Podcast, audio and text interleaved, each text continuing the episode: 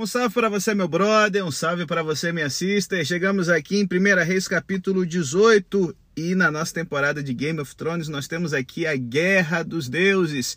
Quem será que é o Deus verdadeiro? Baal ou Jeová? Então, nós temos aqui esse confronto direto que vai dar uma guinada na história do nosso profeta, uma guinada na vida de muitos elitas e que pode dar uma guinada na sua vida e na minha vida também. Então, galera, chegou a hora de agir. A seca está em seu terceiro ano. Por dois invernos as chuvas falharam e as pessoas estão desesperadas, embora Acabe expresse preocupação apenas para os seus cavalos e mulas, como a gente vê no verso 1 e no verso 5. Agora, Jeová diz a Elias para confrontar Acabe para que a chuva venha. Baal pode ter recebido né, o título de o piloto das nuvens, mas na verdade Jeová que é o verdadeiro dono desse título.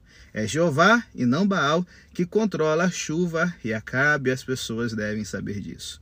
E aí, nós temos aqui dos versos 2 ao 15 obediência e cálculo de risco, tá certo? Nós e Elias somos apresentados a Obadias, o administrador do palácio de Acabe. Embora em um alto posto, talvez superintendente das propriedades reais, ele reverenciava muito o Senhor. Mais tarde, Obadias diz: Eu reverenciei o Senhor desde a minha juventude. Mas a avaliação prévia do narrador usa a palavra muito de uma forma proposital. Por quê? Ele não quer que tenhamos qualquer dúvida quanto ao seu compromisso. Duas vezes, no verso 4 e no verso 13, como uma forma de dar ênfase, lemos que em muito ele trouxe risco para si mesmo no momento em que a rainha estava ordenando massacres ele escondeu e forneceu comida e água para cem profetas de Jeová. E aqui, gente, está uma forma de testemunha fiel ao Senhor. Silêncio prudente e risco calculado. Elias, no entanto, ele é bem diferente. Para ele, Obadias é simplesmente o portador de uma mensagem para Acabe, como a gente vê no verso 8 e no verso 15. Embora Obadias tenha abordado Elias com a expressão meu senhor, Elias retruca dizendo que Acabe que é realmente o senhor de Obadias. Com a mensagem Elias está aqui, em hebraico, nós temos uma expressão que seria o seguinte: Eis que Jeová é o meu Deus. E assim, só no fato de dizer que Elias estava presente, Obadias deveria professar a sua fé, certo? É, é, é, ia falar jovística e tal, mas a sua fé no Deus Jeová para o rei Baalista.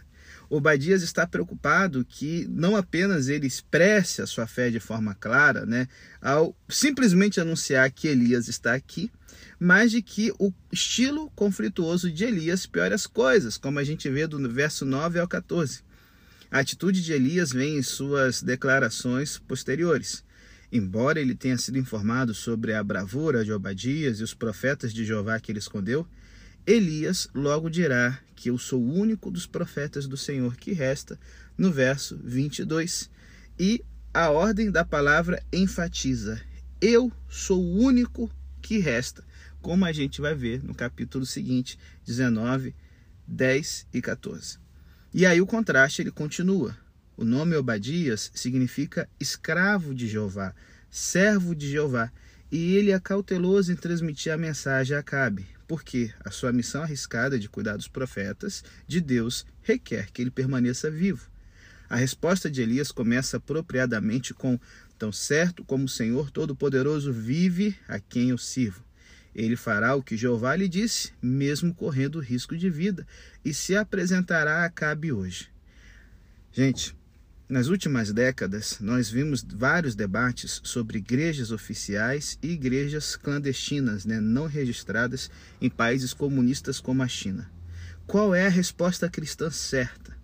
Qual grupo é mais fiel a Cristo? Obadias e Elias ilustram dois modos, dois modelos para servir o Senhor em situações difíceis, e ambos são elogiados por Deus. Existe lugar para aqueles que fazem uma resistência passiva e existe lugar para aqueles que fazem uma resistência ativa.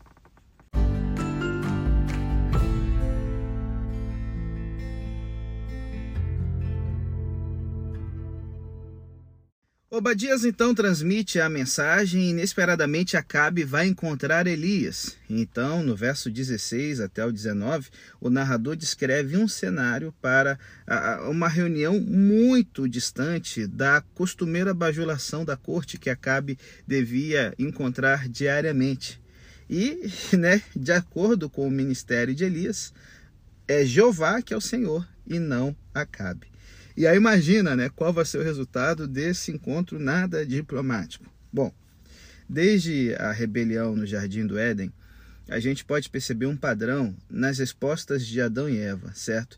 Quando o ser humano tem a consciência de um problema. Por exemplo, eles se esconderam quando ouviram a voz de Deus no jardim, e quando Deus pergunta onde eles estão, eles começam a culpar-se uns aos outros, incluindo Deus a mulher que tu me destes, a serpente que tu criastes. Então, assim, essa tem sido uma característica humana desde então.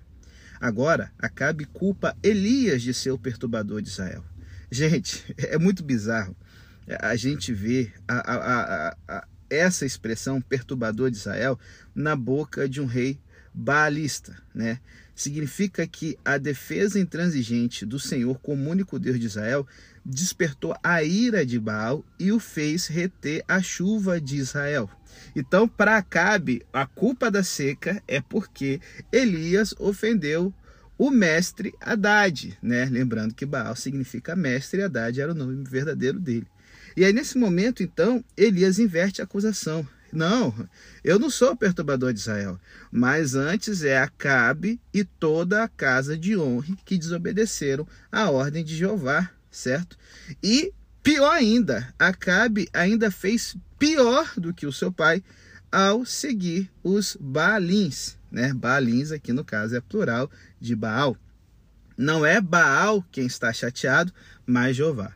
E aí nós somos confrontados com duas interpretações diferentes de um evento, a seca. Para Acabe, é culpa da ofensa a Baal. Elias fala: não, você é o culpado por ofender o Senhor. E, gente, na vida, muitas vezes isso acontece pra caramba. As narrativas do Evangelho, por exemplo, estão cheias de explicações diferentes das ações e ensinamentos de Jesus. Para alguns, ele está fora do seu juízo perfeito ou possuído por Beuzebu, príncipe dos demônios, como a gente vê em Marcos 3. Em uma ocasião, Alguns disseram que a, a voz de Deus que tinha falado em João 12 havia sido um trovão. Outros disseram que era um anjo que havia falado com Jesus Cristo. Gente, a diversidade é mais evidente na variedade de respostas à morte e ressurreição de Cristo. A experiência da morte e ressurreição é, é ela é interpretada como um roubo, como um ato de Deus. E hoje, quando você vê alguns teólogos, né, eles vão até sugerir que Jesus só desmaiou ou um cogumelo alucinógeno fez os discípulos acharem que tinham conversado com Jesus ressuscitado. Olha aí. A grande questão é: as experiências são interpretadas à luz do nosso passado, de nossas expectativas, de nossa visão de mundo e, com certeza, através dos nossos preconceitos. A visão de mundo de Acabe era permitida tanto para Jeová quanto para Baal. Baal era responsável pela chuva, mas também era menos ameaçador manter o status quo na adoração de Jeová, porque vai, né? Vai que é melhor ter dois do seu lado do que um só. Era esse o pensamento de Acabe. Imagina quais foram os pensamentos do rei ao ouvir um profeta de Jeová ordenando-lhe um rei que convocasse o povo, todo Israel, ele se perguntou quais seriam as consequências se Elias estivesse certo em sua condenação? A ousadia de Elias o fez confrontar-se com sua adoração meia-boca, sincrética a Jeová? Ou ele se sentiu mais confiante com os 850 profetas envolvidos que Jezabel poderia ter pensado ser uma demonstração de sua força? O que sabemos é que ele aceitou o desafio.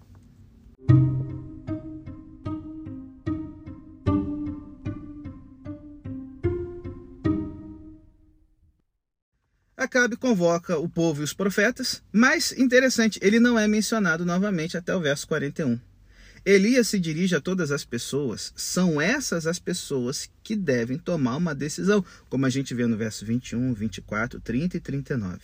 E a oração de Elias será para que essas pessoas saibam quem é o verdadeiro Deus. O rei e o povo são reunidos, todos são responsáveis. O confronto é ambientado em algum lugar no Monte Carmelo, que é um espigão de montanha na costa da Palestina, que era a fronteira natural com a Fenícia na época do reinado de Acabe. A sua localização é favorável ao culto de Baal e Aserá, já que é uma serra com vegetação exuberante devido ao promontório que incentiva as chuvas. Ele está de frente para o mar e é igual que a gente vê aqui no Brasil, na Serra do Mar, que pega aqui a região de Petrópolis, Nova Friburgo. Lá sempre é mais frio, lá sempre chove, porque as nuvens de chuva que vêm do mar batem nessa elevação, certo? Fazendo com que haja ali o fenômeno da chuva se precipitando com mais intensidade e mais vezes, né, naquela área. Então assim, tem uma outra coisa também. O Monte Carmelo, ele era visto como a casa de Baal, tá certo? Então, o desafio de Elias é basicamente jogar na casa do adversário. Então, assim, Baal já perdeu na sua casa na Fenícia. Agora ele vai perder na sua casa em Israel. E interessante, no passado, esse lugar havia sido um lugar de adoração de Jeová, porque lá existia um altar quebrado dedicado ao Senhor. Elias retrata então a situação do povo de forma pitoresca. Ele usa o termo mancar, tá certo? Que é preferível a, vacilar no verso 21 os israelitas estão mancando ou pulando, né? igual que tivesse com uma muleta. A ideia que se quer passar é que eles estão na bifurcação de uma estrada, tendo que decidir qual direção eles vão tomar. E estão em muletas, mancando e pulando. Não sei se vou ou se fico, não sei se fico ou se vou. É basicamente isso que está rolando aqui. A mesma palavra, ela vai ser utilizada pelos profetas também né, é, para os profetas. Quando no verso 26 fala que eles estavam pulando sobre o altar de Baal, a ideia é que eles estavam mancando, tá certo? Uma ideia de indecisão, de um passo inconstante, de um passo indeciso. Então, nesse momento, Elias ele enfrenta o povo com uma escolha que para eles pode ter sido inesperada. Por quê? Evidências de narrativas bíblicas, escavações arqueológicas, deixam claro que para a maioria dos israelitas na época, não havia nenhum problema em adorar Jeová e Baal. A adoração de vários deuses, cada um com sua própria esfera de responsabilidade, era comum em todo o antigo Oriente Médio, Mediterrâneo e em muitas culturas ainda hoje. Isso é uma marca do paganismo. O paganismo ele é bem inclusivo nisso. Você pode adorar quem você quiser, quanto mais, melhor. E na mentalidade israelita, Jeová era o Deus que os tinha tirado do Egito e os liderou em batalhas. Só que era essa a especialidade dele. No que se referia ao ciclo da vida e estações, com a necessidade de fertilidade em humanos, animais e plantações, valia a pena se voltar para Baal e Aserá, já que essa era a especialidade deles. É basicamente o que a gente vê no catolicismo hoje, em que cada santo ele tem uma especialidade, é padroeiro de uma, uma nação ou alguma habilidade profissional, coisa assim do tipo. É uma reminiscência do paganismo esse pensamento católico. E, e, e, essa prática, gente, era uma prática de séculos, desde que a humanidade se deu por gente. A religião popular é muitas vezes diferente da fé oficial, embora para Israel a própria prática de líderes religiosos e reis tenha sido sincrética, mista. O que era novo aqui foi que a promoção militante de Baal, junto ou suplantando a adoração de Jeová, tornou difícil manter o sincretismo. E sabe, em muitos lugares hoje, o culto cristão é praticado ao lado de rituais tradicionais ou contato com xamãs, ou médios, ou pais de santo, né? ou outros meios espirituais, especialmente em tempos de doença ou problemas. No Ocidente secularizado, a combinação, porém, pode ser mais sutil. O Deus e Pai de nosso Senhor Jesus Cristo é visto como importante na igreja e na vida familiar, mas, de alguma forma, nos mundos dos negócios, política, conflitos internacionais ou diversidade religiosa, regras diferentes se aplicam. Deve-se seguir o caminho dos negócios ou as forças do mercado. O amor aos inimigos é irrealista. Deus não pertence aos negócios ou à política. A fé deve se limitar à sua vida privada. Elias desafia todas as gerações. Se Jeová é o único Deus, ele é Deus de todas as esferas da vida, em todos os lugares, em todas as idades. Mas isso não tem sido praticado na vida diária, nem dos israelitas da época, nem da nossa sociedade hoje. Não é surpresa que as pessoas não tenham dito nada, como diz o verso 1, se mantido em silêncio. E sabe, gente, nesse, nessa história, o segundo grande silêncio na montanha provou de uma vez por todas a inutilidade absoluta do culto a Baal. O senhor Baal estava perdendo a luta. Ele vai perder a luta, que a gente ainda começou a descrever, né? Os seus profetas não podiam ser criticados por falta de empenho, mas a verdadeira religião não consiste apenas de uma intensa experiência religiosa. A única coisa que realmente importa é adorar o Deus certo. Nesse caso, as escrituras foram confirmadas, como diz o Salmo 135. Os ídolos das nações são prata e ouro, obra das mãos dos homens. Tem boca e não falam, tem olhos e não veem, tem ouvidos e não ouvem, pois não há alento de vida em sua boca. Baal era um dos deuses silenciosos criticados pelo salmista, um deus que não fala e nem responde. Se liga, gente. Nenhum dos falsos deuses desse mundo, nenhum dos ídolos impostores religiosos, nenhum deles pode responder uma oração. Algumas pessoas adoram o sucesso, vendem suas almas para fazer carreira na empresa. Elas podem até receber prêmios, promoções e bônus, mas há uma coisa que uma carreira não pode fazer: não pode responder uma oração. Algumas pessoas adoram o prazer, mimam a si mesmas com alimentos caros, eventos esportivos e emocionantes e o show mais cobiçado que puderem ir. Elas vivem tanto luxo, com tanto sexo, quanto conseguem pagar. Mas há uma coisa que comidas, shows, viagens e pornografia não podem fazer: não podem responder a uma oração. Algumas pessoas adoram o Estado e depositam sua confiança em soluções políticas. O governo pode oferecer alguma estabilidade e segurança, pode até oferecer um cheque de assistência social ou um propósito de vida. Mas há pelo menos uma coisa que o governo não pode fazer: responder a uma oração. Algumas outras pessoas veneram a beleza pessoal, dando prioridade à sua aparência exterior.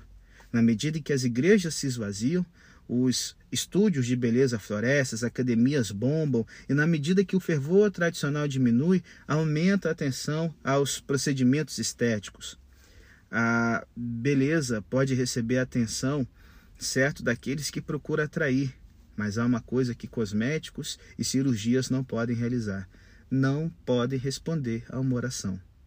Algumas pessoas veneram o controle, procurando ganhar segurança na vida, trazendo ordem para o pequeno, um pequeno canto do universo onde elas podem manipular e ordenar. Elas podem transformar em ídolo sua paz e tranquilidade, ou sua casa arrumada, ou quem sabe uma coleção de carrinhos. Mas há uma coisa que uma casa limpa e, e uma coleção bem lustrosa não podem fazer.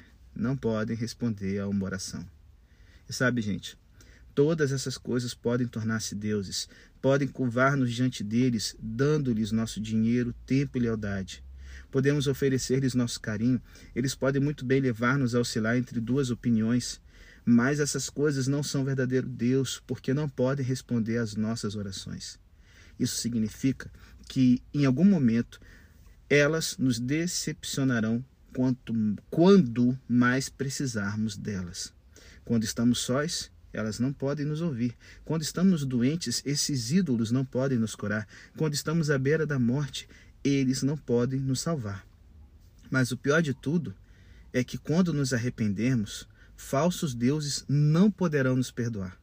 Entenda que o povo de Israel estava pedindo em suas orações aqui a expiação por seus pecados. A razão pelo qual eles sacrificavam novilhos na montanha era porque buscavam perdão. Expiação é reconciliação, é cancelamento de pecado. Eles não queriam que uma oração qualquer fosse respondida, mas a oração pelo perdão. O culto de adoração no Monte Carmelo era uma oração pela expiação, pela salvação através da aceitação de um sacrifício pelo pecado. No entanto, os falsos deuses não podem responder a essas orações. Eles não podem aceitar a expiação do pecado e, portanto, não podem perdoar. Somente o verdadeiro Deus poderá responder à oração. Ele pode aceitar a expiação e perdoar todos os nossos pecados, porque Ele é o Deus que fala e não se cala. E a prova final veio quando Jesus Cristo foi ressuscitado dentre os mortos. Os relatos sobre sua crucificação contam que Jesus clamou em alta voz: Pai, em tuas mãos entrego o meu espírito. E tendo dito isso, ele expirou. Imagine o que teria acontecido se Jesus tivesse feito sua última oração a Baal ou a qualquer outro Deus falso. Silêncio. Ninguém teria respondido, ninguém teria prestado atenção, nenhum outro Deus poderia ter ouvido suas últimas palavras na cruz, ou respondido sua oração na hora da morte, ou ter aceitado o sacrifício que ele fez por nossos pecados. Nenhum outro Deus poderia tê-lo ressuscitado dentre os mortos para nossa salvação. Então, louvado seja Jeová pelo fato de Jesus ter orado ao Deus que é Deus. Ele orou com fé ao Deus vivo, o Senhor Deus de Israel. O Deus de Elias e Pai de nosso Senhor Jesus Cristo ouviu a oração e respondeu, ressuscitando Jesus dos mortos. Há somente um Deus, não há outro Deus além de Deus. O Deus que responde à oração pode realizar a nossa salvação.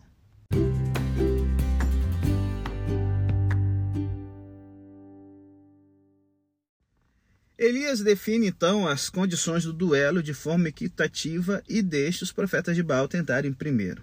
Relâmpago, ligado a trovões e chuva, eram as flechas de Baal na mitologia cananeia.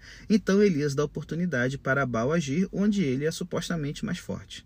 Baal é um deus cuja atenção precisa ser ganha, e Elias faz provocações com comentários que se encaixam na descrição comum das atividades de Baal em textos fenícios enquanto os profetas mostram sua seriedade com a automutilação.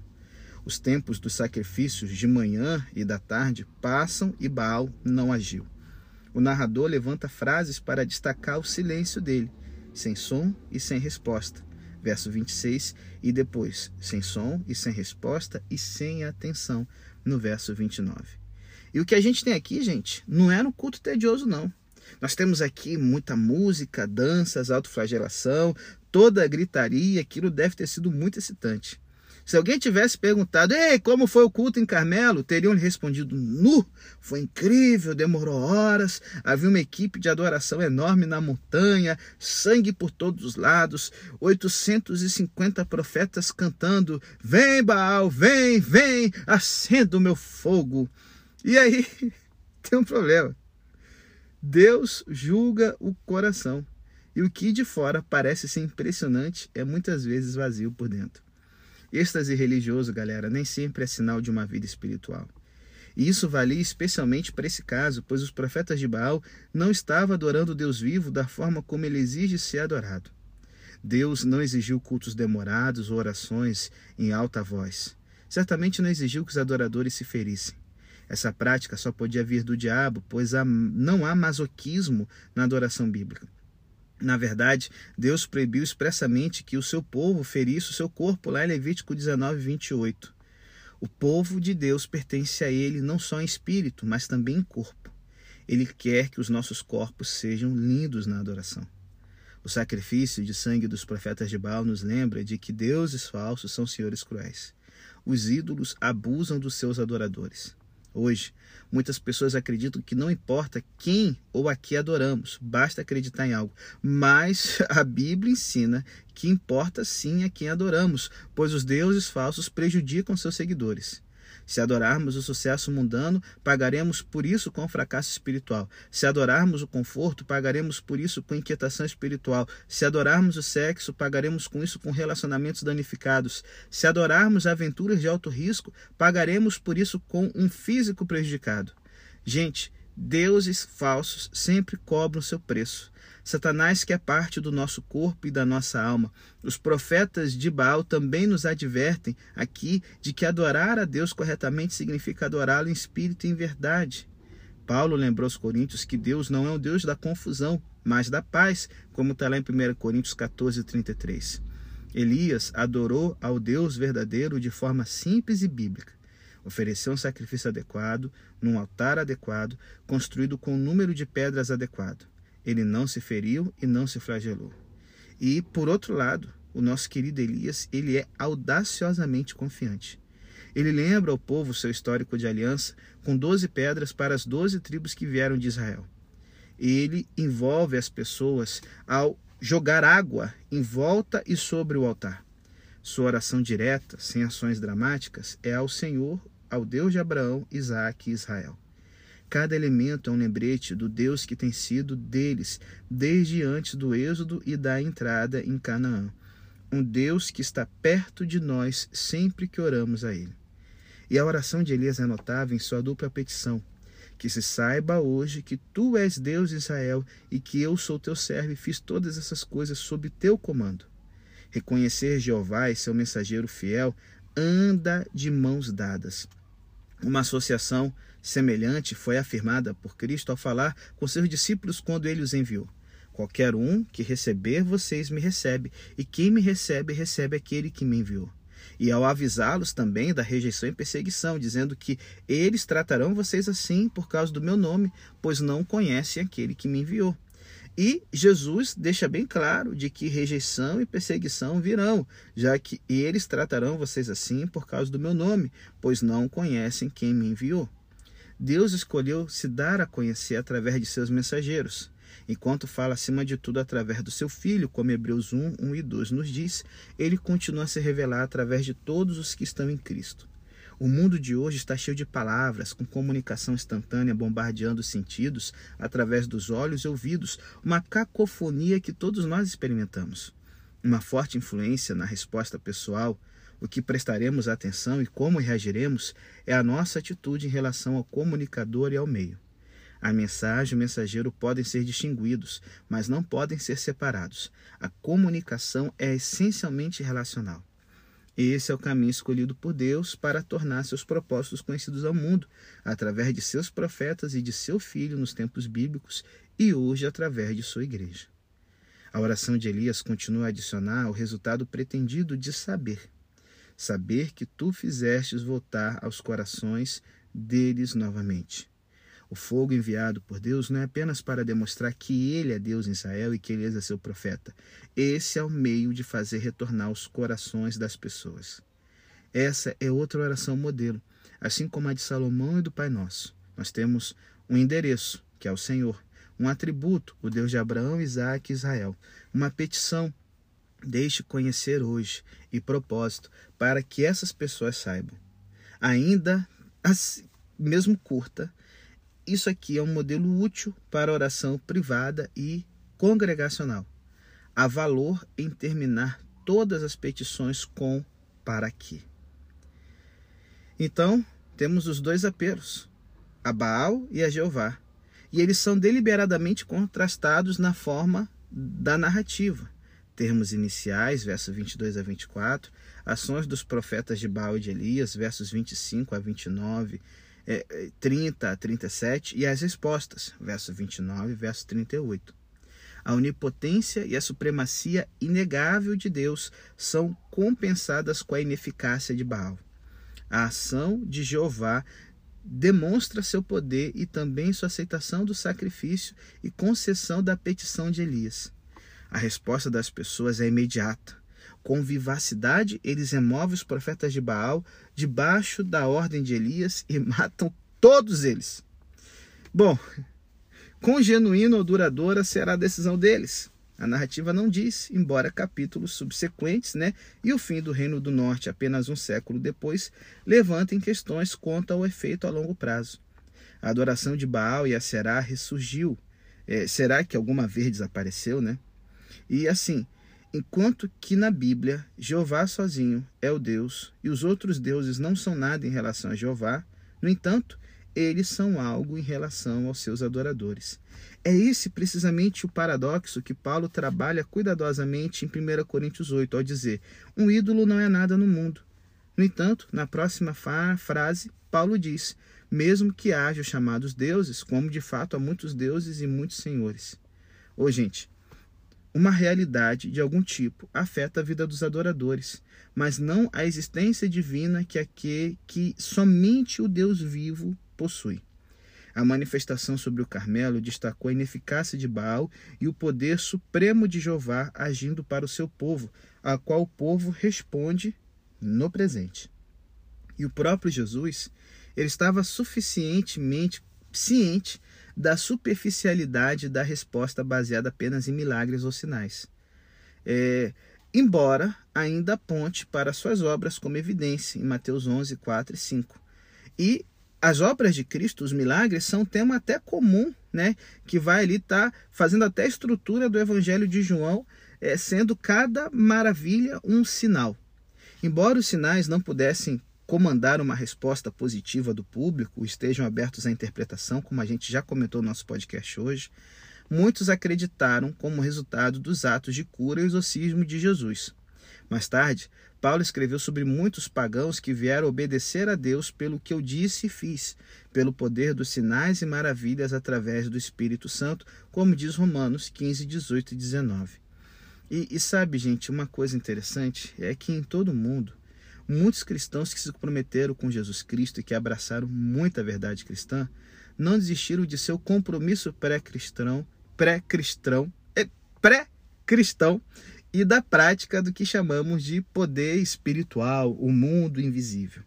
Os poderes das trevas que eles seguiam anteriormente não foram confrontados e derrotados pelo poder de Jesus. Então, nós temos cristãos que vivem com uma dupla lealdade e uma compreensão sincretista da verdade. Na África mesmo, tenho alguns conhecidos que são de lá, em que a gente tem gente que, vou pegar a minha denominação, que é adventista, mas que ao mesmo tempo faz macumba contra os seus inimigos. Oh, que coisa louca, mano! Não, ou é um ou outro. Então, assim, nós precisamos é, é, de três encontros para a gente se firmar na verdade: poder, lealdade e verdade. E observe como esses três são vistos sempre juntos no Novo Testamento, todos necessários e em equilíbrio. Por exemplo, uma demonstração de poder tem pouco ou falso significado, a menos que esteja relacionada à verdade. Esse poder é evidente hoje em vidas transformadas, bem como através da proteção, cura, bênção, libertação e respostas à oração. Ele é evidente na ressurreição de Jesus Cristo, o sinal por excelência. Paulo ora por todos os crentes para que Deus possa dar o espírito da sabedoria e da revelação, para que eles possam conhecer o seu poder incomparavelmente grande para nós que acreditamos. E mais tarde, ele ora para que o Pai possa fortalecê-lo com poder através de seu Espírito, para que Cristo habite nos corações dos cristãos através da fé e que nós possamos ter poder para entender o quão largo e longo e alto e profundo é o amor de Cristo. Isso está lá em Efésios 1, 17 a 22 e Efésios 3, 16 a 19. Então, gente, não é suficiente afirmar as verdades do Evangelho. Através do Espírito, as verdades devem ser uma realidade viva e poderosa na vida cotidiana, com lealdade exclusiva a Cristo.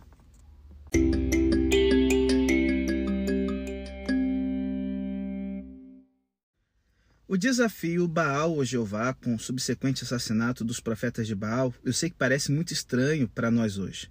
O mundo ocidental tornou-se tolerante a diversas visões religiosas, embora a perseguição religiosa seja uma realidade em muitos países.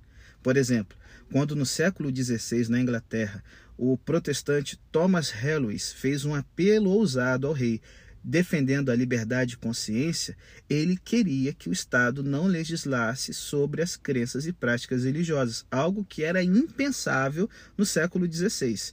E, gente, quando a gente pensa que a liberdade religiosa só apareceu definitivamente em 1776, na Revolução Americana, rapaz, a gente sabe viver muito mais tempo sem liberdade do que com liberdade. Estou falando assim, o ser humano, né? O ser humano, no caso. E, e sabe, Tal liberdade que Thomas defendia não era apenas para os cristãos com visões diferentes da igreja anglicana, mas também para os heréticos, turcos, judeus ou quem quer que seja. Tal perspectiva demorou muito tempo mas teve um grande impacto no desenvolvimento dos Estados Unidos e, com os Estados Unidos se vendo como um guardião da democracia, isso foi se espalhando aos poucos por boa parte do mundo, infelizmente nem todo o globo, porque a gente ainda tem vários lugares onde a liberdade de crença e de expressão é proibida, certo? E ela só pode ser endossada por cada cristão verdadeiro hoje. Existe uma grande diferença entre esse estilo de sociedade e aquele em que uma ideologia religiosa ou política uniforme é imposta a todos. O fato de a cruz ser o símbolo cristão central deve proibir para sempre a identificação do evangelho com o poder político. No entanto, existe confusão ainda. A tolerância passou a implicar que não importa o que se acredite, tem sido usada até mesmo para excluir a fé religiosa do mundo público. A isso, deve-se responder que a tolerância e o respeito pelos outros não significam nem silêncio nem indiferença. Ao considerar atitudes em relação aos seguidores de diferentes religiões, é importante também observar que o confronto de Elias não foi com seguidores pagãos, mas com o próprio povo de Deus. Ele se dirigiu a Acabe e ao povo de Deus, não a Jezabel e aos fenícios. Isso é característico de toda a Bíblia. Os avisos frequentes sobre a adoração de outros deuses, seja no Antigo ou no Novo Testamento, são para o povo de Deus o tom esmagador em outros lugares da Bíblia que outros povos venham ver a realidade de Deus e seu trabalho de salvação, não através do confronto, mas através da atividade de Deus entre seu povo e seu estilo de vida. O desafio para o povo de Deus entre as nações é viver as palavras e fazer real o seu relacionamento com o único Deus vivo, Criador de alianças. E agora, Elias está confiante, gente, é, é, de que virou o jogo ele está confiante quanto ouve com os ouvidos da fé, né? O, existe o som de uma chuva forte, mas ainda não tem nuvem nenhuma no horizonte. Ele espera então que o rei suba, coma e beba, ou seja, que ele participe da refeição associada ao sacrifício, aqui significando para Acabe uma reafirmação da aliança com Jeová. E Acabe subiu. Uma resposta positiva é vista na ação de Elias, pois mais tarde ele alcança a carruagem de Acabe e corre à frente de Acabe até Jezreel, juntando-se à escolta real. Elias estava confiante de que, tanto para o rei quanto para o povo, Jeová está voltando seus corações novamente para si. Suas expectativas, porém, gente, vão ser frustradas logo depois, como a gente vai ver no próximo capítulo. Mas por enquanto, ele está vendo Jeová trabalhando da maneira que ele espera. Para o leitor, nós, no caso. No entanto, a menção de Israel é uma antecipação de um confronto que virá mais na frente, lá no capítulo 21, onde novamente Acabe reconhece Jeová, se humilhando diante dele. Elias sobe, então, até o topo do Carmelo, no lugar mais alto do que a localização dos altares. Sua posição prostrada sugere oração intensa enquanto ele olha ansiosamente no horizonte buscando sinais de chuva. Sete vezes ele via seu servo diante do menor vislumbre de um sinal de chuva, até que se observa uma nuvem vinda do mar. E isso é o suficiente para Elias. Ele sabe que em breve vem uma chuva torrencial, já que Javé é o Deus que vive. Essa convicção pode ser continuada até no século XXI, gente. Deus pode agir de forma diferente. Um final tão dramático da seca acontece apenas uma vez na Escritura, tá certo? Mas pode-se confiar nele para agir adequadamente, muitas vezes de novas maneiras, na vida do seu povo. Em momentos de crise, ele forneceu sustento para Elias e a viúva e seu filho. E no Monte Carmelo, Deus respondeu a oração de Elias, demonstrando ao rei e às pessoas sua presença poderosa e transformadora da vida. Capítulos sucessivos ilustrarão outras dimensões, assim como outras partes da Escritura, e a vida da igreja ao longo dos séculos vai continuar mostrando e mostrando que só Jeová é Deus. Isso me lembra uma coisa que aconteceu no século passado, que é narrada por Watchman Nee no seu livro Sit, Walk Stand, de como Deus certa vez provou sua existência é, durante o trabalho de Watmani e sua equipe de missionários chineses numa ilha no sul da China. Algum tempo antes da eclosão da Segunda Guerra Mundial, Watmani liderou uma missão evangelística para uma ilha ali na região sul da China e na sua equipe ele tinha seis evangelistas que eram missionários veteranos, porém eles resolveram levar consigo um jovem irmão chamado Wu. Após dias de pregação vigorosa, sem qualquer sucesso aparente, Vu estava tão frustrado que perguntou para o público, para os habitantes da, da, da vilazinha: Por que é que nenhum de vocês acredita em Jesus? E eles disseram: Temos um Deus, um único Deus, Tian Vang, e ele nunca nos abandonou. O povo respondeu. Como sabe que podem confiar nele? perguntou Vu. Ah, temos realizado essa procissão festiva sempre cada mês de janeiro é, durante os últimos 286 anos. E o dia escolhido é revelado antecipadamente por adivinhação, e cada ano sem falta, seu dia tem sido perfeito, sem chuva e nem nuvens, para que a procissão possa ser um sucesso. Então o missionário Vu perguntou: Quando será a procissão esse ano? O povo disse: Ela vai ocorrer no dia 11 de janeiro, às 8 da manhã. Então, disse Vu com audácia: Eu lhes prometo que certamente choverá no dia 11. Ah, já chega! Já chega de pregação. Se houver chuva no dia 11, então seu Deus é Deus, exclamaram o povo e os sacerdotes. Vu então correu para contar aos missionários o que ele havia feito. Era um desafio semelhante ao de Elias. Vocês invocarão o nome do seu Deus, e eu invocarei o nome do Senhor, e o Deus que responder com fogo, esse é Deus. Só que aqui é o Deus que responder com chuva, né? O desafio de Vu pode ter sido impetuoso, destemido e talvez tenha deixado os outros evangelistas um tanto nervosos. Mas quando os missionários ouviram o que seu irmão havia dito, já não podiam fazer mais nada para mudar aquilo. Assim como nos dias de Elias, a notícia se espalhou rapidamente. O que os cristãos fariam? Não duvidavam que Tian Wang era capaz de providenciar um dia lindo, seja por meio de influência demoníaca ou pela habilidade dos pescadores locais de predizer o tempo. De qualquer forma, não havia chovido no dia do festival durante quase três séculos. No entanto, eles começaram a orar, confiando que o Deus de Elias estava com eles. Não oraram desesperadamente, angustiados, mas confiantes, crendo na obra de Jesus Cristo em seu poder sobre o pecado e a morte. E o Atmani descreve os eventos de 11 de, 11 de janeiro com as seguintes palavras: Fui despertado pelos raios de sol que atravessavam a janela em nosso sótão. Isso não é chuva, eu disse. Já havia passado das sete horas. Levantei-me, ajoelhei-me e orei. Senhor, eu disse, por favor, envia chuva. Desci em silêncio diante de Deus. Sentamos para tomar o café da manhã. Éramos oito, incluindo nosso anfitrião, todos em silêncio.